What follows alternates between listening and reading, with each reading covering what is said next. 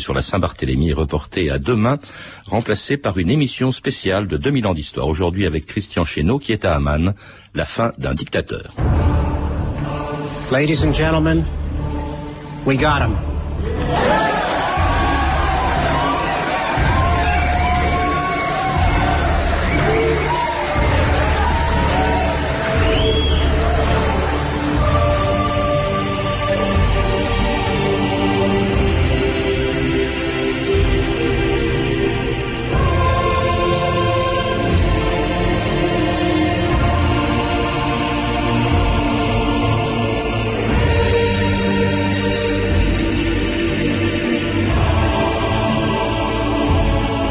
2000 ans d'histoire.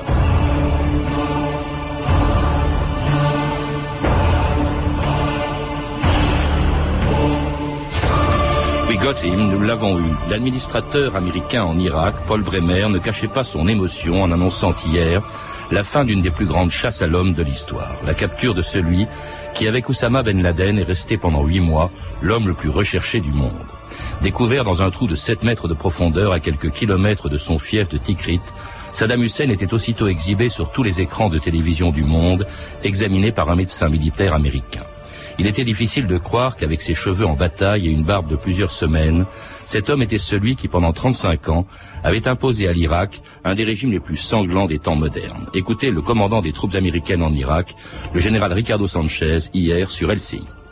Saddam Hussein est actuellement aux mains de la coalition un endroit qu'on ne peut pas révéler pour le moment. Actuellement, je vais vous montrer un petit vidéo. Si on peut envoyer le vidéo, merci. Ce que vous voyez ici, c'est un aperçu du trou dans lequel on a trouvé Saddam Hussein. Ça, c'est Saddam Hussein. Alors qu'on l'examinait aujourd'hui,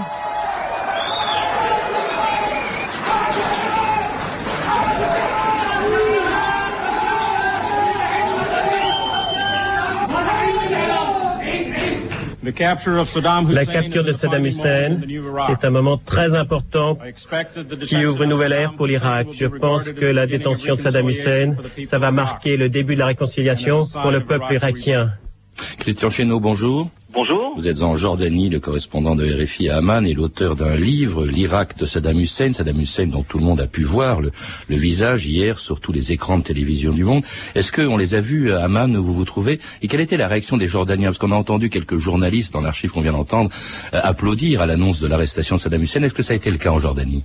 Bah, écoutez, en Jordanie, ça a plutôt été euh, la stupeur hein, à l'annonce euh, de l'arrestation de Saddam Hussein. Et puis, malgré euh, les images diffusées à la télévision, beaucoup dans le royaume, eh bien, n'arrivent toujours pas à croire à la capture du président irakien. Vous savez, ici, Saddam bénéficiait et bénéficie toujours d'une cote d'amour dans la population dans la population jordanienne, qui est majoritairement palestinienne. Et ici, finalement, ce n'est pas tellement la capture d'un dictateur qui a été retenu, mais plutôt, eh bien, la fin un peu pitoyable d'un leader arabe euh, qui se voulait le, champion de la cause palestinienne, l'homme qui a dit non aux Américains. Alors les gens euh, regrettent aussi qu'il n'ait pas combattu jusqu'au bout et donc euh, la rue jordanienne ressent une sorte de tristesse en voyant les images de Saddam et, les Jordaniens, comme beaucoup d'Arabes d'ailleurs, ont ressenti une forme d'humiliation, une, atteinte à leur dignité, donc en voyant ces images un petit peu pitoyables de Saddam Hussein. il s'agissait d'humilier un homme qui avait qui aimait se comparer, vous le rappelez dans votre livre, à quelques grands noms du monde arabe. Vous vous rappelez justement que dans sa jeunesse, et ça a beaucoup compté, du temps où il était auprès de son oncle maternel,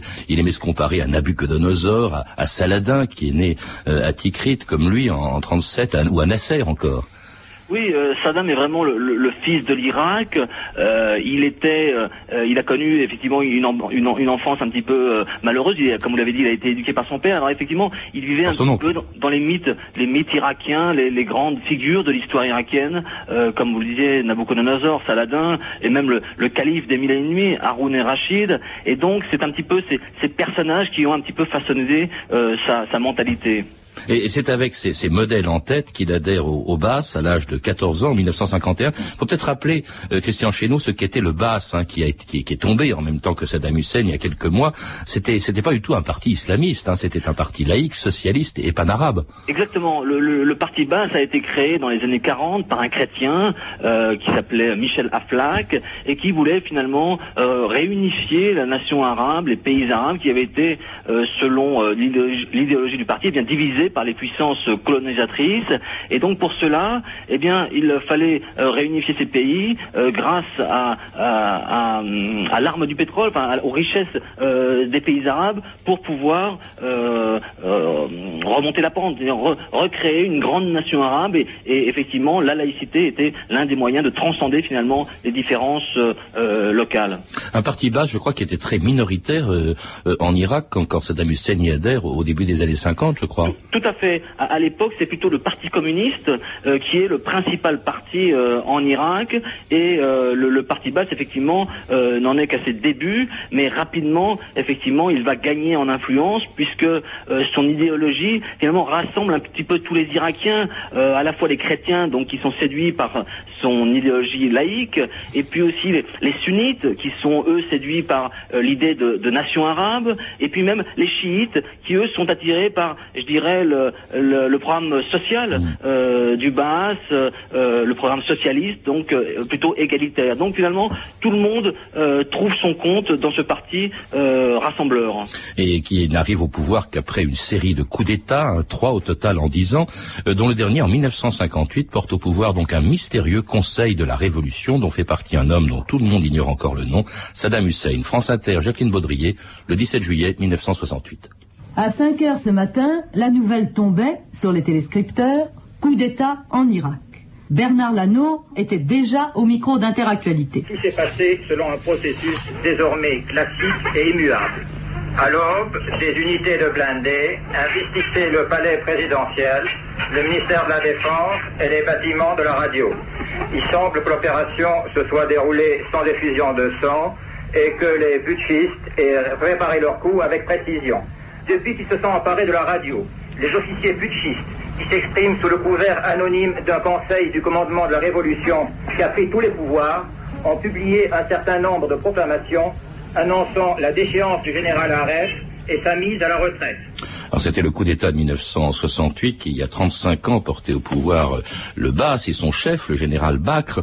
Euh, c'était lui le nouveau président. Mais en réalité, celui qui, dès cette époque-là, en devenant vice-président irakien, a gouverné l'Irak pendant 11 ans, c'était Saddam Hussein. Il avait 31 ans, euh, Christian Chesneau. tout à fait. Et à cette époque, Saddam Hussein est, le garde du corps de Ahmed Hassan el-Bakr, donc son, son bras droit. Et Saddam Hussein va être nommé un an après donc la révolution euh, enfin le coup d'État de 68, donc en 69, et c'est lui effectivement qui va tirer euh, les, ficelles en coulisses. C'est lui le véritable homme fort euh, de l'Irak, et, c'est lui qui va mettre en place tout l'appareil sécuritaire des services de renseignement de l'armée. donc c'est lui donc qui va dans l'ombre diriger l'Irak. Et puis c'est lui qui est aussi un des principaux artisans du redressement économique de, l'Irak, et cela d'abord en, nationalisant le pétrole irakien. Ça c'est quand même une espèce de déclaration de guerre aux Occidentaux en 72. Effectivement, et, là on a un petit peu l'impression que Saddam se prend un petit peu comme Nasser qui avait nationalisé le, canal de Suez en 56. Là, Saddam euh, s'inspire un petit peu de, cet épisode, nationalise euh, le, pétrole et à cette époque il a une, vision un petit peu modernisatrice de la société. Il veut faire en fait de l'Irak une puissance dominante au Moyen-Orient euh, pour contrer Israël et puis pour parler des égal égal avec euh, les Occidentaux. Alors il va mettre cette ressource pétrolière, euh, cette manne, au service du développement euh, de l'Irak et les années 70 vont être pour le pays une période de prospérité, de grands travaux et de modernisation dans, tous les domaines. Et, une manne qui est sacrément importante parce que le pétrole est nationalisé en 72 et un an plus tard c'est la crise du pétrole qui va augmenter considérablement le, prix du pétrole. À ce moment-là on fait on fait risette évidemment aux, aux, Irakiens et, et parmi les des pays qui, qui leur font de, larges sourires. Il y a tous les pays occidentaux, notamment la France. Il est reçu euh, très chaleureusement en France, je crois, en 1975, Christian Chesneau. Et, oui, c'est à l'époque effectivement euh, des relations dorées entre entre la France et l'Irak. Euh, il y a une espèce de de, de, flash, je dirais, entre Jacques Chirac, à l'époque Premier ministre, et le jeune numéro 2 du régime irakien Saddam Hussein. les deux hommes ont une une, une, une, comment dire une perspective de, de modernisation euh, de l'État. Et donc la France va trouver euh, en Irak euh, des débouchés très importants à la fois pour ses entreprises du bâtiment, de l'eau, du secteur de l'électricité et puis aussi pour son secteur d'armement. Et les Irakiens disent même maintenant que finalement c'est grâce à Saddam Hussein que l'industrie d'armement française a prospéré dans les années 70 qu'à l'époque la France commençait à entrer dans la crise et l'Irak payait rubis sur l'ongle des commandes d'armement très importantes. C'est aussi à cette époque que la France va fournir le premier réacteur nucléaire euh, à l'Irak. Qui sera bombardé par l'Israélien. Exactement. Et là, euh, on, voit bien que Saddam Hussein, euh, toujours obsédé par cette, cette puissance euh, irakienne qui veut faire son pays la, la, grande puissance du Moyen-Orient, veut conquérir l'arme nucléaire, veut se développer pour dominer la région. Alors en tout cas, la France, les États-Unis, tous les pays occidentaux ferment les yeux sur la violence d'un régime dont Saddam Hussein prend la tête en 1979 après le, départ du général Bakr. La revue de presse de l'époque, Stéphanie Duncan. Oui, quand le 18 juillet 79, le vice-président, donc Saddam Hussein, devient président de l'Irak, l'homme est déjà bien connu en France. Alors, depuis notamment sa visite en officielle en 75, il jouit chez nous d'une image plutôt positive, donc un homme à poigne, certes, mais fréquentable. Dans le Figaro, sous le titre Saddam Hussein, conciliateur possible du monde arabe, Paul-Marie de Lagorce rappelle les étapes de son accession au pouvoir, son enfance pauvre, la lutte clandestine, la prison. Ce lutteur ne cessera jamais de lutter, écrit Paul-Marie de Lagorce, qui évoque aussi les pendaisons, les emprisonnements, l'impitoyable épuration de l'armée qu'il a menée. Mais, dit-il, pour Saddam Hussein, ces luttes étaient indissociables de son combat pour la modernité de l'Irak. Quant à sa politique euh, pétrolière, Saddam Hussein, se félicite le journaliste du Figaro, sut négocier l'éviction des compagnies anglo-saxonnes et y parvint en grande partie grâce à l'aide intelligente de la diplomatie française et de la compagnie française des pétroles.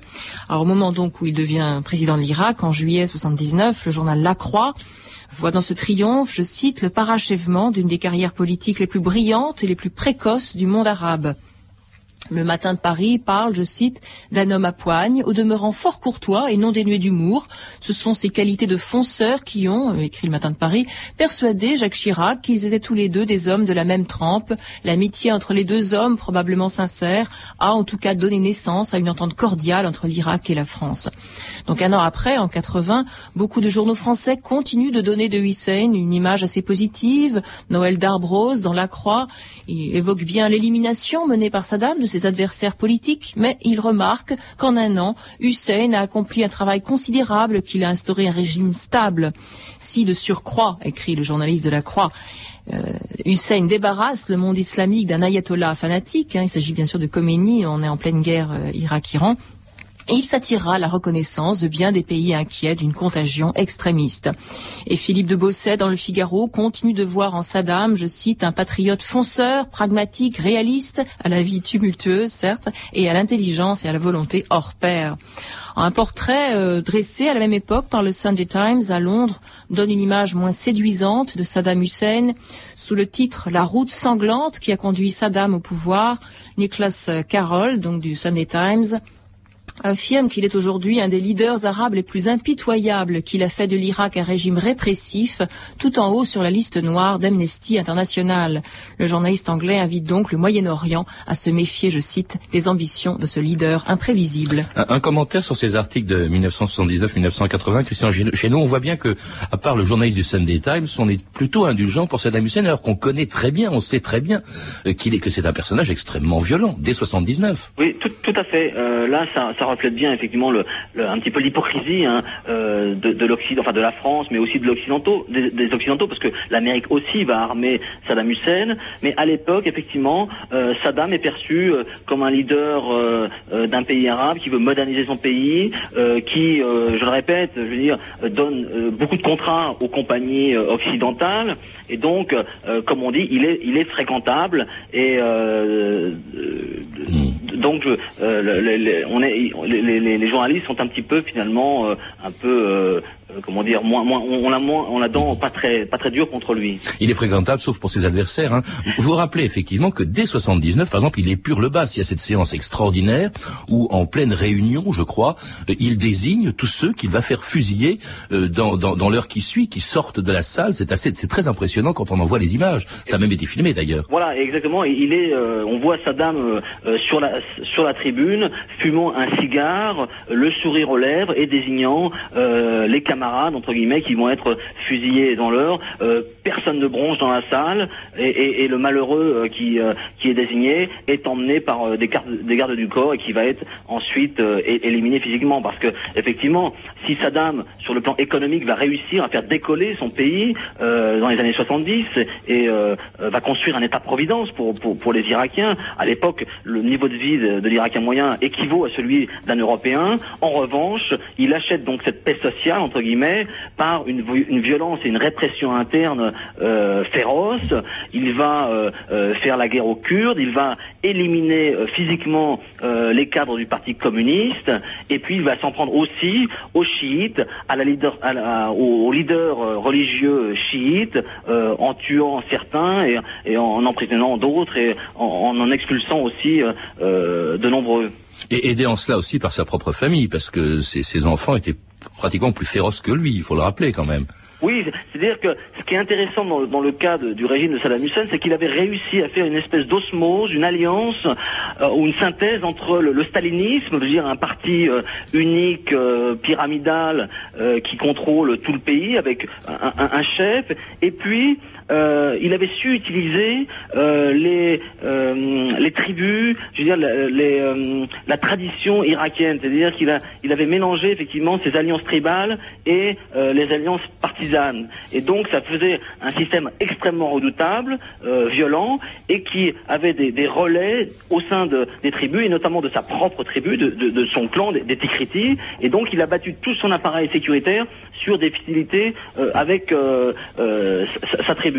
Et donc le, résultat, eh bien, c'est une, c'est un régime euh, répressif et, d'une efficacité diabolique. Et d'une violence sur laquelle l'Occident veut fermer les yeux jusqu'en 1990, y compris dans la guerre que Saddam Hussein entreprend contre l'Iran de Khomeini. France Inter le 23 septembre 1980. La guerre sur la route du pétrole, vague de bombardements irakiens sur l'Iran, Bagdad appelle à la mobilisation générale, c'est ce qu'a observé depuis Beyrouth notre correspondant permanent Alan Chalvron. Bagdad a tout d'une capitale en guerre. La radio a interrompu ses programmes normaux et diffuse des marches martiales entrecoupées par des communiqués militaires. Le Conseil de commandement de la Révolution, la plus haute instance du pays, a appelé, je cite, tous les Irakiens à s'apprêter à défendre leur patrie.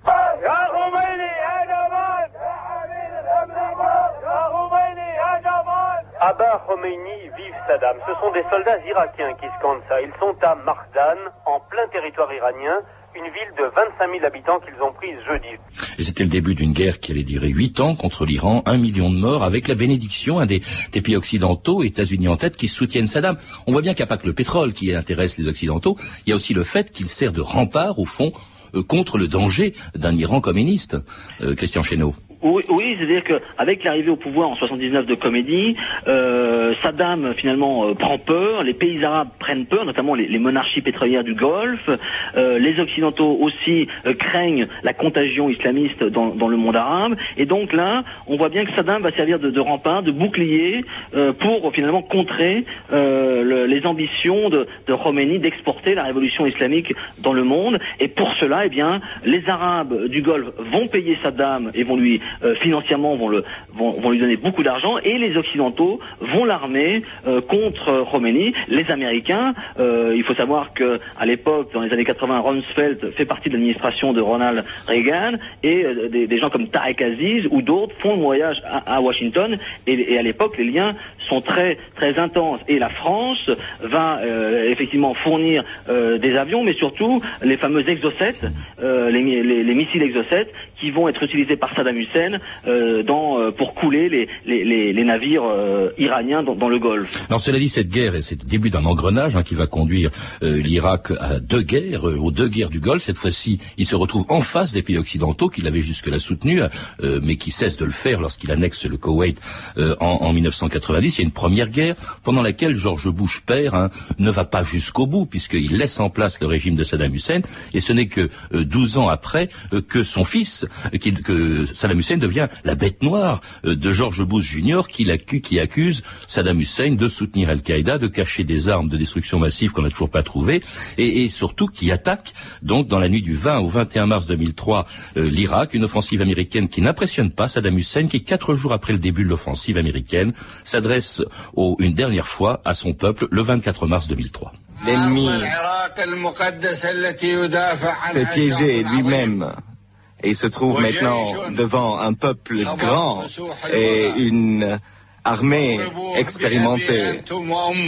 Donc frappez aux Irakiens, frappez aux combattants, frappez votre ennemi avec force et précision. Frappez avec euh, l'âme de combat.